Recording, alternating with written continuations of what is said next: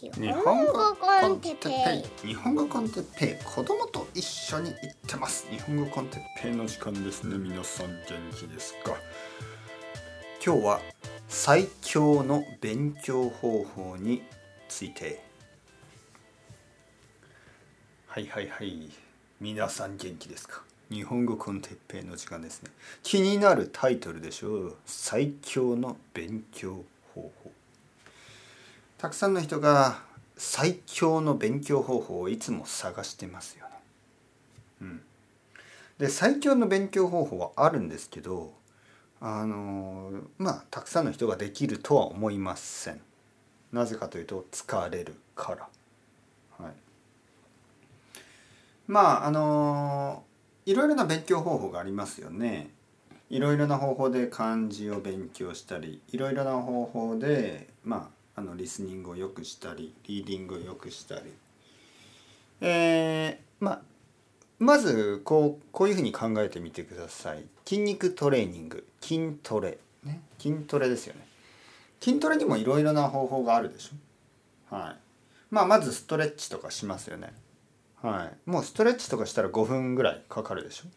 長い人は10分以上。まあ筋肉の場合ストレッチしないと危ないですからね。はい。ストレッチしてあとは軽いジョギングとかありますよね。軽く走ったり。まあ僕みたいに あんまりやる気のない人は歩いたりね。はい。でもねもし僕がですよ。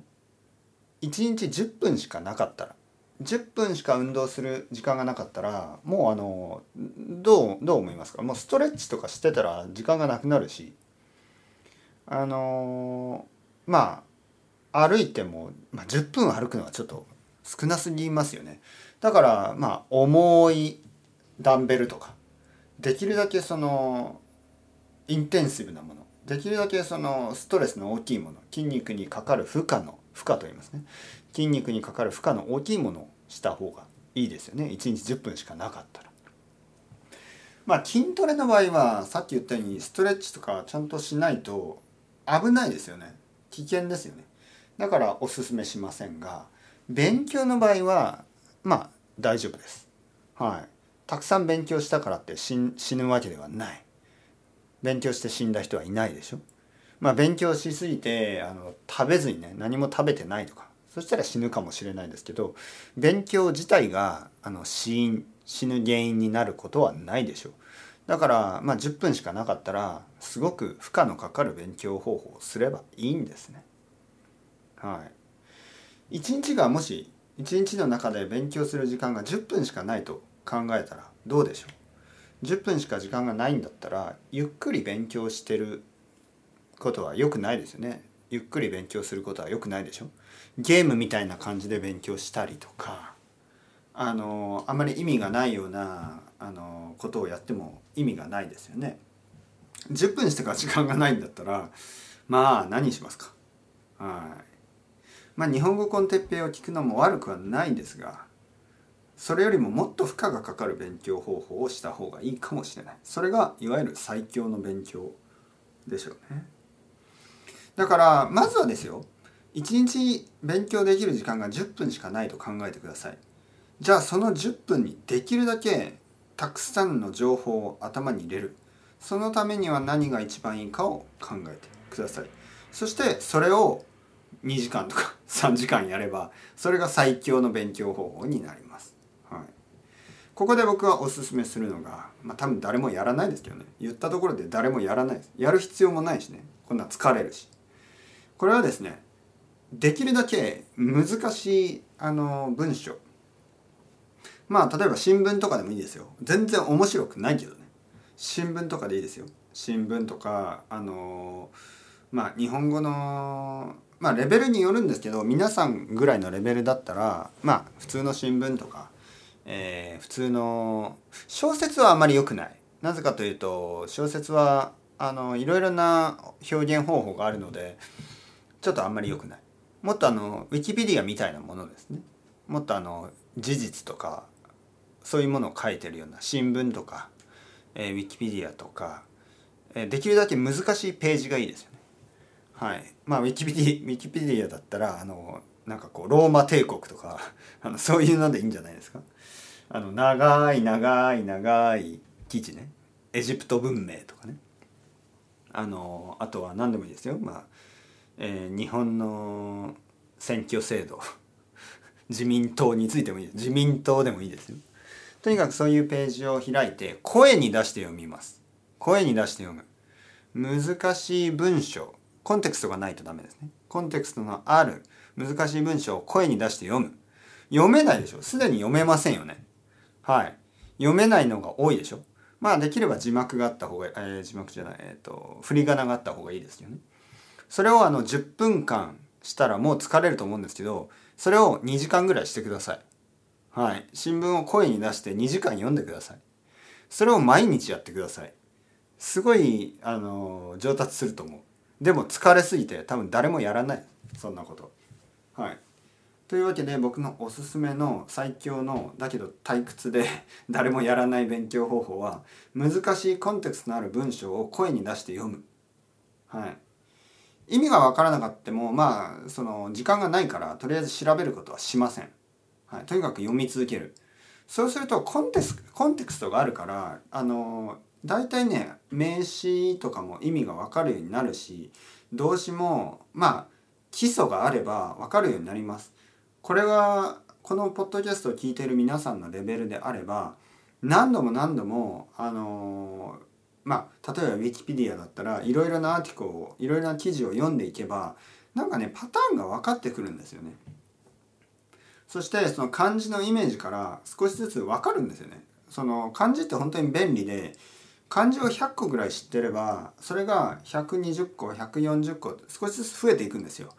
で500個ぐらい漢字を知ってる人だったら500が10002000になるのは漢字の勉強しなくてもなります。それはたくさん読めばコンビネーションですから漢字と漢字のコンビネーションいろいろなコンビネーションで意味が成り立ってるんでどんどんどんどん新しい単語が増えていきます。これ本当魔法みたいなもんね。この魔法みたいな言語、言語は全て魔法みたいですけどね全ての言語で同じようなことが起こります。0から1は難しいんですけど1から2はそんなに難しくないんですね。やっぱり一番大変なのはビギナーです。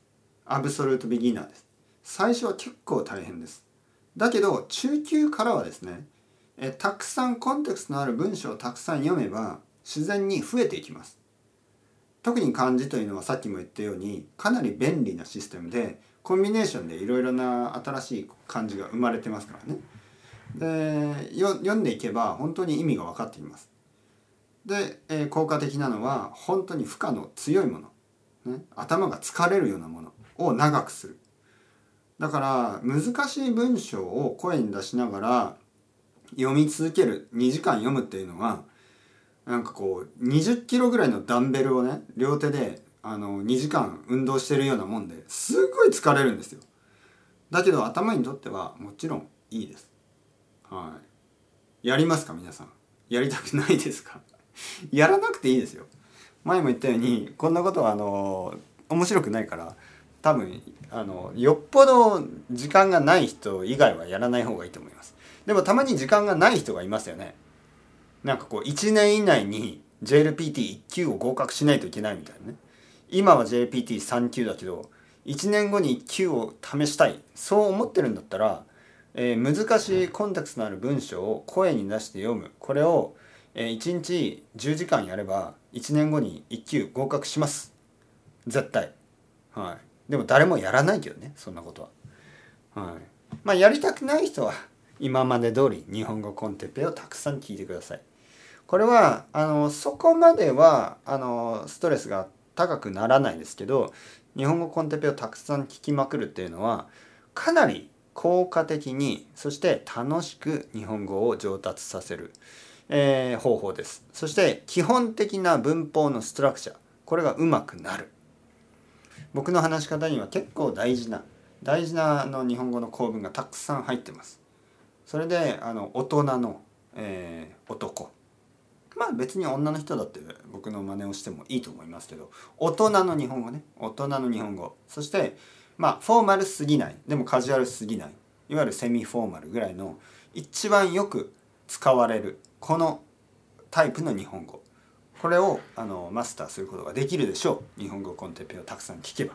それは約束しますから、えー一番最強の勉強方法ではないけど実は一番あの続けやすくて、えー効果的な勉強方法だと自負してますね。自負。